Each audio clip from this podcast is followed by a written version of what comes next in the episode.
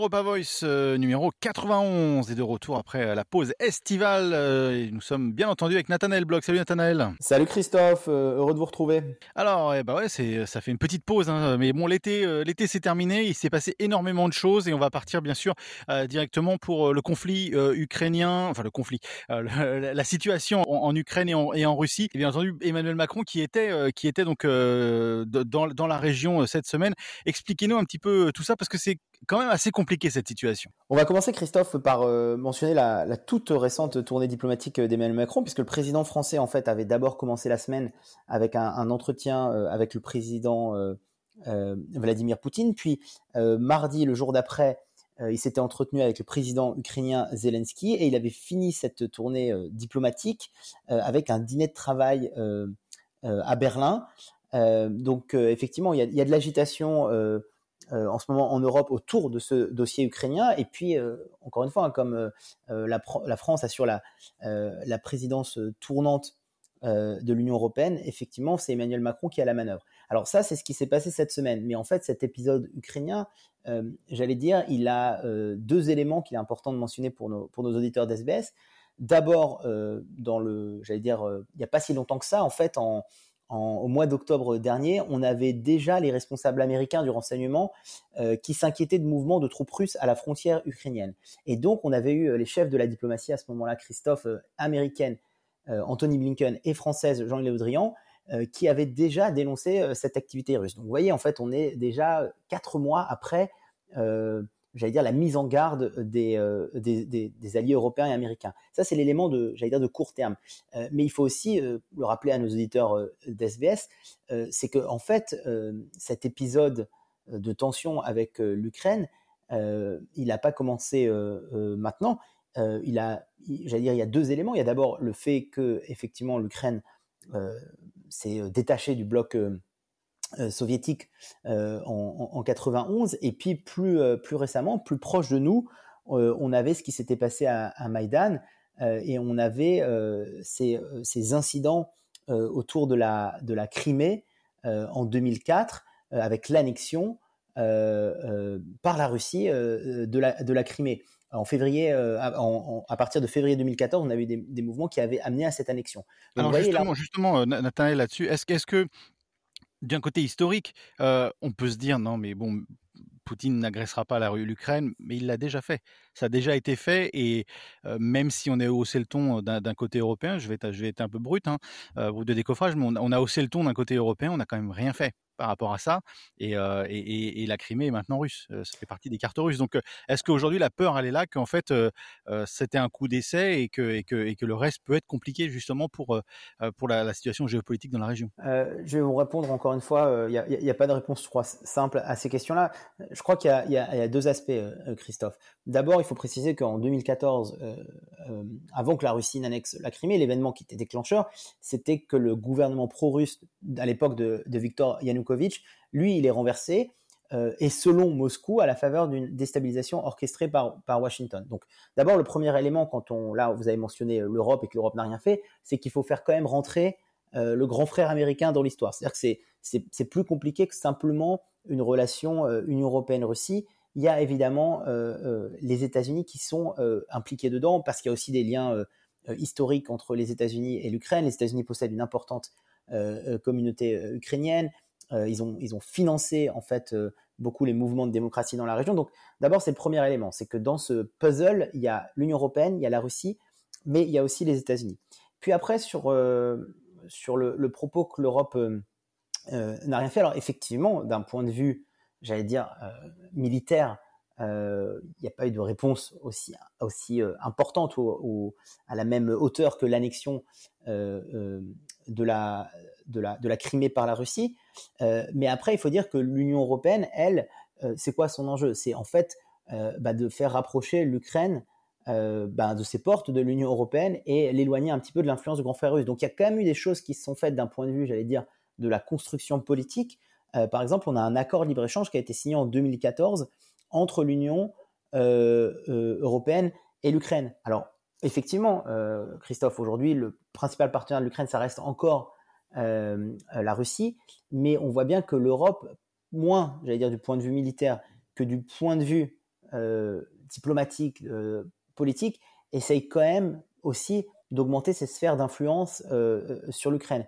Et puis après, sur la question, j'allais dire, de la, riposte, il y a eu un très, beau, un, très bon article, une très bonne tribune d'un chercheur, Bruno Tertré, qui est, qui est, le directeur adjoint de la Fondation pour la recherche stratégique et qui est, qui est, politologue, qui expliquait en fait deux choses par rapport à, à, cette difficulté de, de, mettre en place une dissuasion par rapport à la Russie. D'abord, il expliquait qu'il y avait une asymétrie des enjeux. C'est-à-dire que d'une certaine façon, pour Moscou, l'Ukraine, ça reste un gros dossier, alors que pour les Occidentaux, finalement, euh, c'est un dossier de sécurité européenne, mais, mais c'est pas existentiel, ça, ne menace pas euh, les, frontières ou le, devenir de l'Union européenne. Donc la Russie, de fait, s'implique un peu plus dans ce dossier ukrainien que ne le ferait euh, l'Union européenne. Et puis le deuxième élément, c'est que ce chercheur estime que, Vladimir Poutine euh, est toujours en fait en, position de force parce que et ça là je rejoins vos, propos c'est pour ça que je dis qu'il n'y a pas de réponse euh, noire ou blanche c'est qu'effectivement euh, depuis ces événements de 2004 son armée est plus efficace elle est plus entraînée. Il n'y a pas eu de précédent. Il y a eu ce qui s'est passé aussi avec la, Biélorussie où il y a un contrôle maintenant russe sur la Biélorussie. Donc vous voyez l'Europe agit mais l'Europe agit aussi face à un partenaire euh, euh, russe qui a quelques cartes en main de plus que l'Union européenne.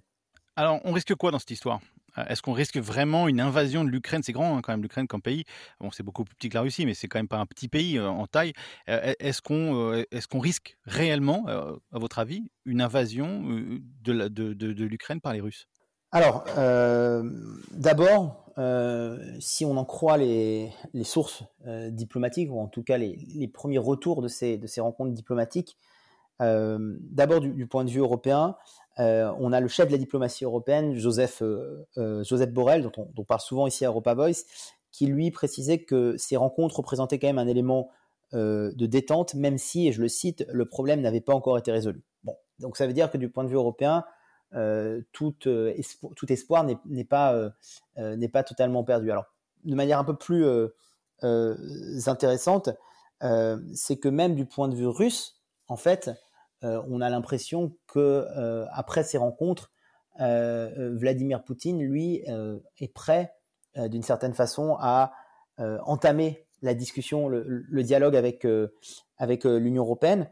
il a fait d'ailleurs quelques déclarations aussi en ce sens. Donc, je dirais que euh, oui, la question de, l'invasion, elle est toujours euh, euh, présente, elle est, toujours là, mais il semblerait que le dialogue ait été établi et que quatre mois finalement après les avertissements ou les, sonneries d'alarme des diplomaties à la fois européennes et américaines, bah, on ait choisi en tout cas de, mettre le pied sur, le frein et, puis finalement bah, de, voir comment est-ce qu'on peut être dans une, à la fois, j'allais dire, une désescalade euh, du projet, mais aussi, euh, si euh, l'Europe devait être amenée à réagir, à non pas être dans une riposte, encore une fois, totale, parce que, encore une fois, la Russie a plus de cartes dans ses mains que l'Union européenne, mais en tout cas une riposte graduée, avec effectivement plein de problèmes qui restent en, toile de fond, notamment un énorme problème qui est celui de l'approvisionnement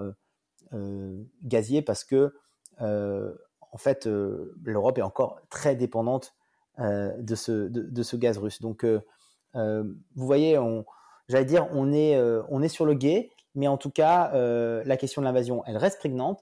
Mais ce sera intéressant de voir dans quelques semaines, un mois, où on en est de ces discussions, de ces rencontres bilatérales ou multilatérales d'ailleurs entre la Russie, l'Ukraine, les alliés européens et américains.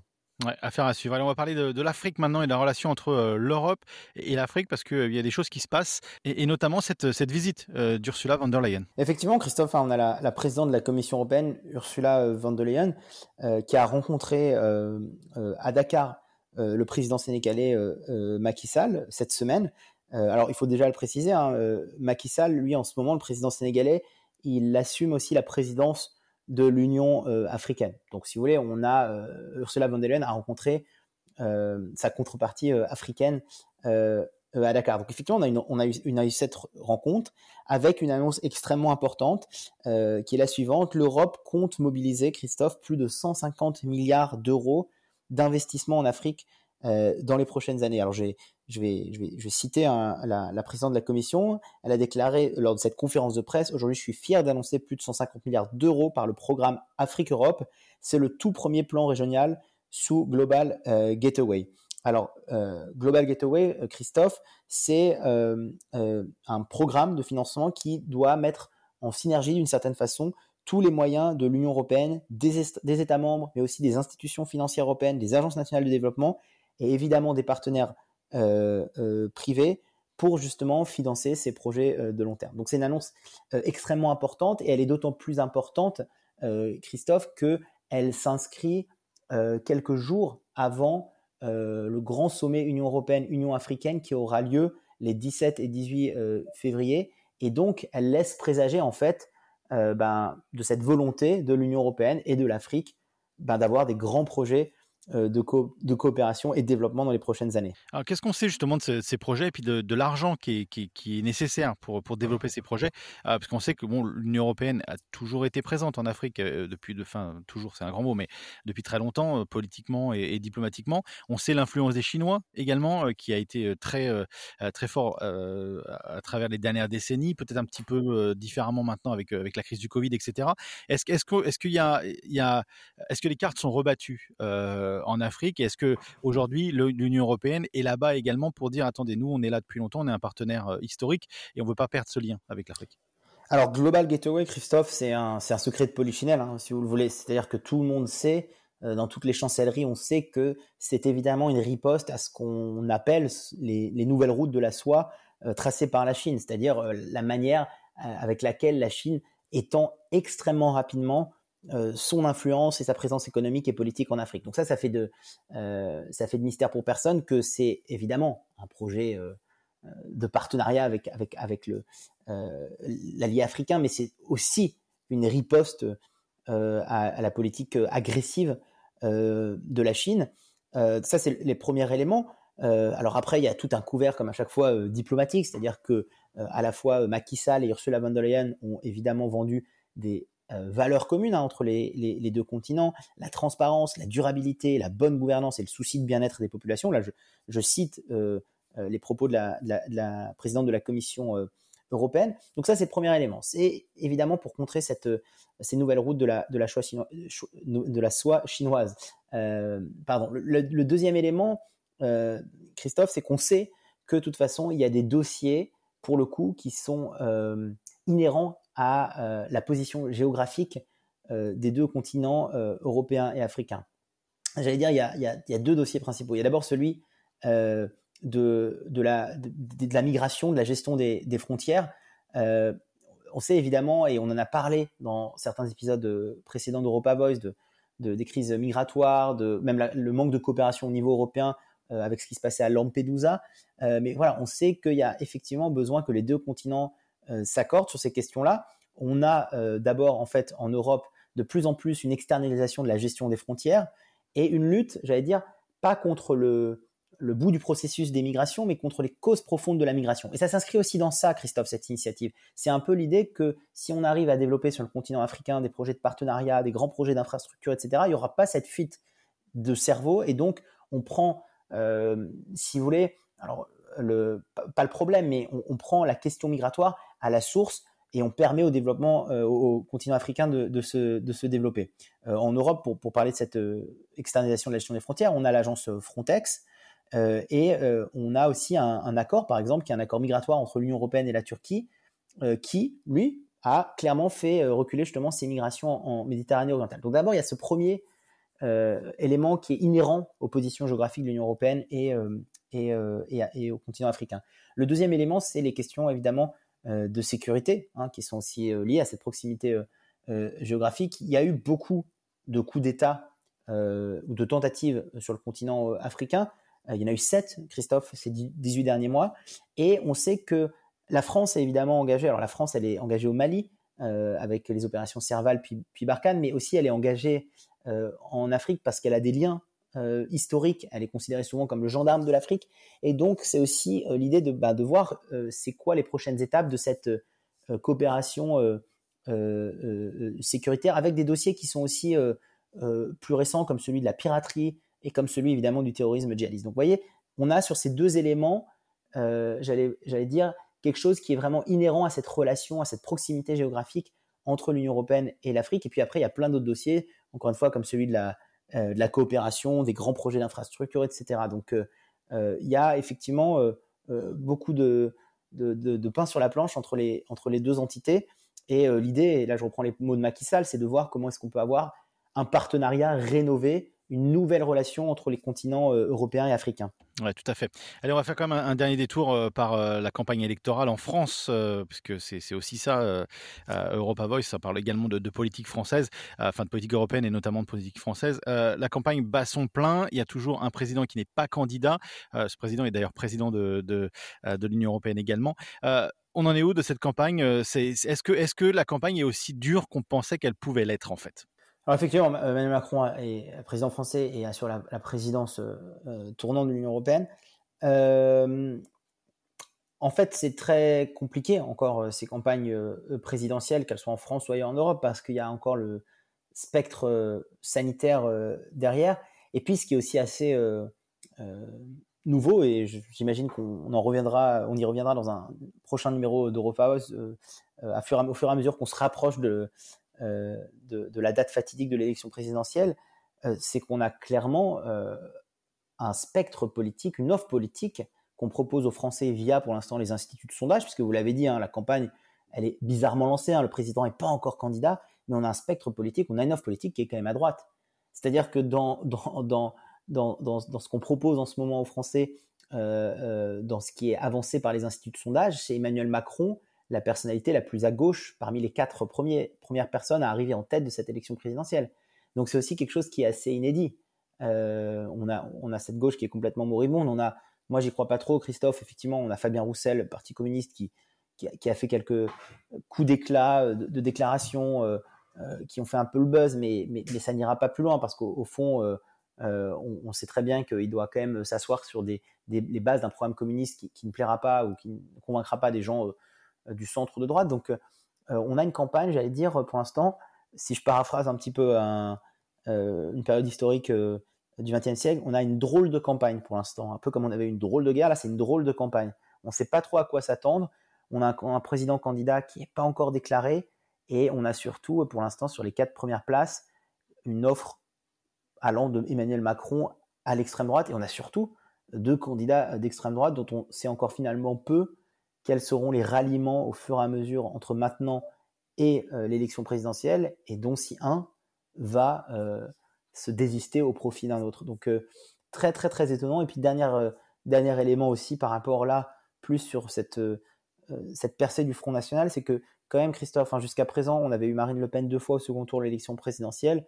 on était passé de 80 et quelques pourcents à 60% c'était Jacques Chirac et puis après c'était Emmanuel Macron au second tour. Donc déjà, le, FN, enfin l'extrême droite fait de mieux en mieux au second tour, mais surtout ce que n'avait pas l'extrême droite avant et ce que va avoir l'extrême droite cette fois-ci, c'est une réserve de voix. C'est-à-dire que si on a toujours deux candidats de l'extrême droite, on va avoir véritablement ce qui peut faire gagner une élection, c'est ce qu'on appelle une réserve de voix. C'est-à-dire que vous allez avoir vraiment un candidat politique qui potentiellement peut appeler à voter pour l'extrême droite au second tour et qui n'est pas mineur, qui n'a pas 1 ou 2%, mais qui en aura, qui en aura 15. Et donc, ça peut créer une dynamique. Donc, vous posiez avant la question de l'invasion, euh, la, probabilité de l'invasion de l'Ukraine par la Russie. Euh, moi, j'aimerais terminer cette émission par la forte probabilité, cette fois, d'avoir euh, un candidat d'extrême droite au second tour qui peut faire un score encore meilleur qu'il n'avait obtenu aux deux élections précédentes. Ouais, tout à fait. On va finir l'Europa Voice sur autre chose. Par contre, on va finir l'Europa sur, sur le, cas du président candidat ou pas. Euh, est-ce que est-ce qu'on sait quand euh, Emmanuel Macron pourrait euh, officiellement déclarer sa candidature?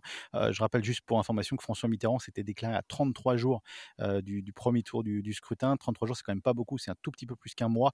ça veut dire que est-ce que est-ce qu'Emmanuel Macron est dans cette dans cette optique de dire il va se déclarer au tout tout tout tout dernier moment pour faire une campagne ultra courte alors qu'il est en fait déjà en campagne? Vous avez cette fois, Christophe, euh, donné la, réponse dans votre question. En fait, Emmanuel Macron, il est déjà en campagne. Donc, il n'a aucun intérêt, à moins qu'il y ait quelque chose de, fondateur, à moins qu'il y ait un, euh, j'allais dire, un, climax dans sa campagne, il n'a aucun intérêt à se déclarer euh, tôt. Donc, je ne sais pas s'il va attendre les 33 jours de, François Mitterrand, mais en tout cas, mon opinion, c'est que encore une fois, tant qu'il est capable d'occuper l'espace sans avoir vraiment créé ce momentum de déclaration de candidature, il a tout intérêt à ne pas se déclarer candidat parce qu'il sait très bien que le jour où il va se déclarer candidat, de toute façon, toutes les caméras, tous les micros seront braqués sur lui avec les risques que ça implique. Donc, personnellement, je, crois que, euh, comme vous l'avez dit, il est déjà en campagne, Emmanuel Macron, via ses ministres, euh, via, euh, via les parlementaires. Et d'après moi, il va se déclarer le plus tard possible quand vraiment il n'aura plus d'autre choix que de le faire pour euh, pour une bonne raison qui certainement euh, lui appartiendra. Donc, euh, est-ce qu'on va atteindre les 33 jours ou pas? Ça, je sais pas, mais en tout cas, on a, on, a un président candidat qui le sera officiellement le plus tard possible. Ouais, tout à fait. Allez, affaire à suivre. Merci Nathanaël. Merci beaucoup Christophe.